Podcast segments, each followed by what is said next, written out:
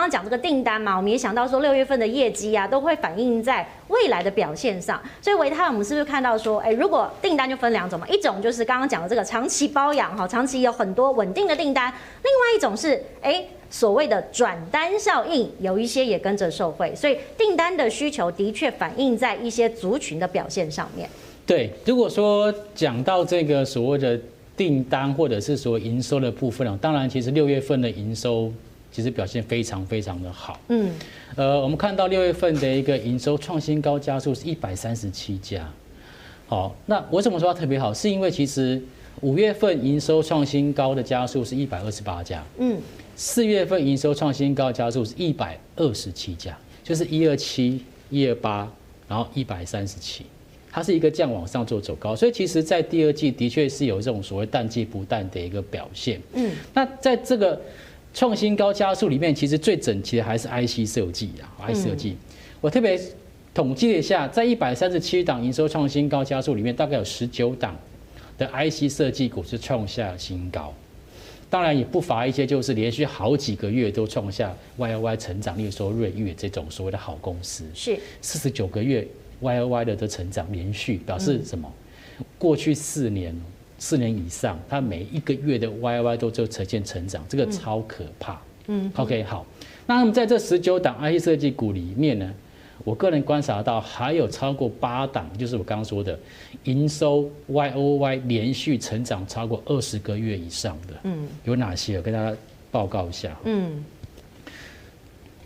包括像是瑞昱刚提到四十九个月连续四十九个月每个月营收都 Y O Y 正成长，然后其次是裕泰，嗯，然后再来是智新、联咏、威风电、哦，矽力 K Y 我们现在的一个股王，还有硬广跟通家，哦，这个是属于刚提到的就是连续 Y O Y 二十个月以上都正成长的一个公司，那可以发现到他们不管是累计营收的成长。好，你看最好的就是那个联咏，高达百分之七十，是。OK。然后呢，单月营收 Y O Y 成长最高的也是联咏。那目前联咏其实，我个人认为它的股价其实相对相对的比较低估，对，因为投信一直在买。它现在本益比大概十倍左右，嗯哼，哦，所以我觉得，呃，你刚刚说到所谓的就是我的业绩相关的一个题材部分，我觉得 IC 设计是可以特别看。那为什么特别看这东西？其实原因很简单，就是现在大概是七月份，然后每每接下来就是要面临到就是第二季的一个财报公告，嗯，也就在八月份就要做公告，嗯，所以其实八月份公告的时候，当然这些呃四五六三个月业绩明显比较成长的一个公司。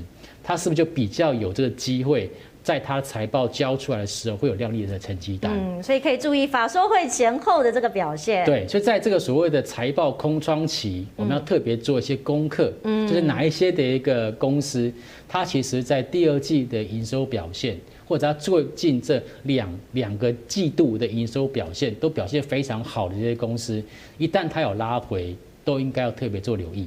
是，刚刚我们看到这一张哦，因为 N 个月营收年成长真的很威风哦。但是台股现在呢，有一档或者是哎 V 字辈的，现在有一些网友都说这叫做阿姨概念股。我们看一下这个威锋电，铭彰，我们其实过去看这个雪红阿姨哈，的确它这个股王有好几个代表作。那最近大家来观察说，我们讲到 IC 设计嘛。威风电的确，它的这个营收成长是连续二十八个月哈，但是它的股价表现真的是锐不可挡。大家觉得说，哎，王雪红好像又有点回神喽，大家就戏称说这些是阿姨概念股。其实哦，聊到这张股票，其实我觉得蛮有意思的哦，因为前一阵子啊，当这股票其实刚原本叫新贵转上柜的时候，是，就有些研究人在提说，哎，您知你知道什么叫威风电？我说威风电没听过啊，对，没听过。他说威盛的子公司，我说哦。我就我心想心里为之一亮，我说不会又来了。对啊，都很威啊。结果呢，这真的那个涨势很过分哦。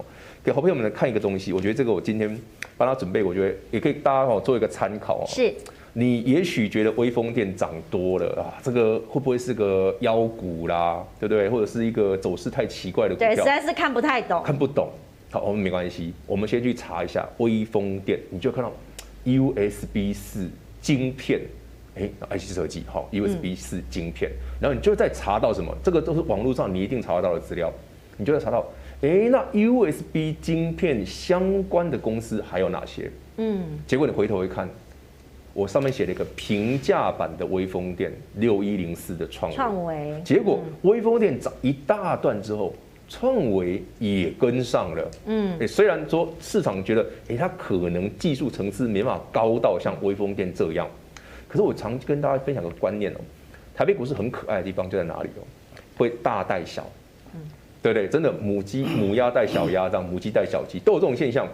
一个高价股飞奔的时候，大家看到微风电，马上去查 USB 相关的晶片设计的，嗯，立刻就会看到六一零四的创维，就真的哦，这一件事被我料被我料到什么的，就创维一发动，投信追，嗯，投信狂追，因为创惟比较指标性嘛，微风电可能相对来说，哎，大家可能认识性不认识，所以我觉得这个故事就很好玩啊。所以当我们在想哇阿姨概念股很贵的时候，那我们想过有旁边也有阿姨在受惠的。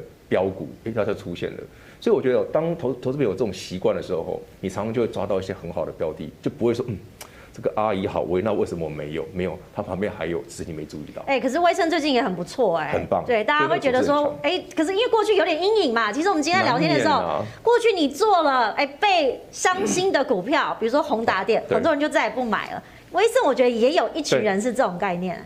这成绩其实我投资很好玩哦。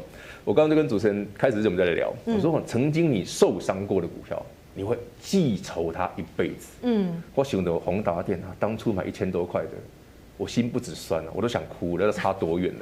就想到王雪红三个字就，唉。可是他最近真的是，可是其实不要忘了，人家还是会有很好的股票，很好的公司。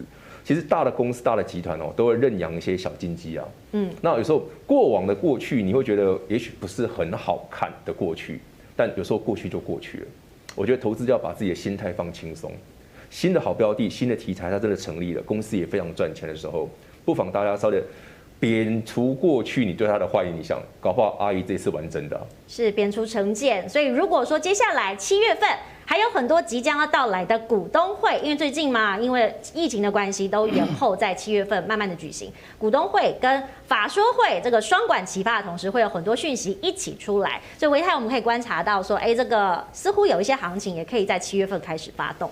好，在回答这个问题之前，我想要补充一下那个威风电。因为我不知道，人气太旺，太威了。嗯，这个哈、哦，我刚好最近在研究这个我们台北股票市场里面的十档千金股。是，嗯，我是很单纯的想法，就是我希望从这十档千金股里面找到他们一些共同的特性。嗯，然后呢，再去找一些目前股价还没有到一千块钱，但是它可能有这些共通特性的标的。嗯。威风电就是其中之一，那可能会大家会很好奇，它到底是什么样的共同特性？对啊，什么特性呢？我跟各位报告一下哈。第一个就是他们在他们的这个所谓的一个产业领域当中，他们有他们的自己的护城河，就是股神巴菲特说的，他他有一个所谓的竞争优势，而且竞争优势是别人短时间之内没有办法超越的、跨越的啊护城河的概念。那微风它主要做这个高速传输晶片。那高速传输晶片目前有一家公司也在做，就是翔硕。嗯，那翔硕它已经一千块钱以上。嗯，OK，好，所以在高速传输晶片这一块，其实它已经有一个目标，有一个 benchmark 在前面。OK，这个是在整个这个呃护城河的概念。第二个哦共同特质是什么？股本很小。那 在十大千金里面哦，这个股本哦超过五十亿的几乎没有。嗯哼，都在二三十，甚至有些在十以下，像信华，嗯，信华它的股本是最小的哈，所以其实，在股本很小，这个其实微风也符合，嗯哼，也符合。第三个，筹码集中，不用讲，红宜家的股票刚上市，一定都是筹码集中的啦，而且都是主力齐发哦，你会发现它的这个涨势是一不是波段性哎，是一飞冲天型的，对对对对对，好，还有就是第四个特色，就是它基本上都有富爸爸。哦，例如说联呃伟影有这个伟创，嗯哼，然后力旺可能有联电，或者是其他的像这个啊，有些富爸爸在后面在支撑的，那威风也有，嗯，所以我才说，如果说把这个我们台北股市十千金的一个共同特性挑出来看的话，其实我觉得威风还都在有符合这个条件，所以我也我也特别的去关注威风这家公司它接下来的营收跟获利发展。不是说它马上就要冲上一千块，我是说，如果说它在这些客观条件都有的情况之下，它的营收跟获利都能够同步往上做成长，我个人认为啦，我个人认为要它上一千块，其实是时间的早晚。对，其实不难，因为股价有撑嘛，它有基本面的支撑，就会有一些题材性。没错，没错。那我现在回答你刚刚所说的，这股东会之后的这个所谓的有没有所谓的轧空行情哦？说实话，我个人认为目前市场上面的融券的张数不多啦。嗯，我特别看了一下，其实现在融券商大概四十四十多万张而已。嗯，跟我们在前两年曾经有看到有一年超过一百万张的那种盛况来讲，其实是有一点点差距。可是台股万八哎，好奇怪哦。对，所以我个人觉得说，其实你说这边要去做高空行情，我个人觉得不太容易。但如果说你要说个股会走高空，我个人觉得会比较有机会。嗯，好，个股会比较有机会。但是你说整个整个这个行情要走出高空，我觉得机会比较比较比较比较比较低哈。嗯，那所以我特别挑了一些，就是就是挑了一档，就是我觉得目前看起来，呃，券资比相对比较高，然后股价也在往上做冲高的这个标的，就是东升。嗯，关系企业，好，集团企业。好巧，很巧，很巧，没有。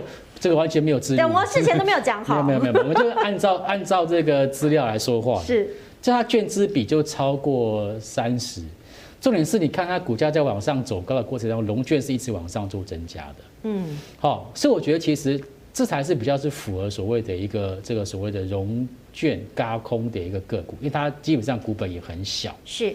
哦，所以我再加加上还有这种所谓的现金减资的一个题材，像这种个股，你要它拉，要它大幅度拉回的机会，我个人觉得不不会很高啦。嗯，就像这种个股就比较容易会有所谓轧空的一个题材。嗯，所以其实这个七月份还有没有什么一些讯息面值得观察呢？明章可以带大家来看，有一些讯息可以值得关注的。七月份的讯息哦，其实我们七月份一定是直接卡位下半年，就是像 Christmas 的旺季去。是，其实股票有时候。你在买这个标的的时候，你要往后看两三个月会比较好。那下半年哦，全球最大的在电子科技产业最大的题材就是 iPhone，嗯，必然。我们已经开始在猜说 iPhone 会不会卖得比上一代好。可是以我个人的看法，我觉得 iPhone 很有趣哦。你把 iPhone 十一、iPhone 十二，甚至 iPhone 十三哦，你把所有的 iPhone 拿出来看，好，你会发现。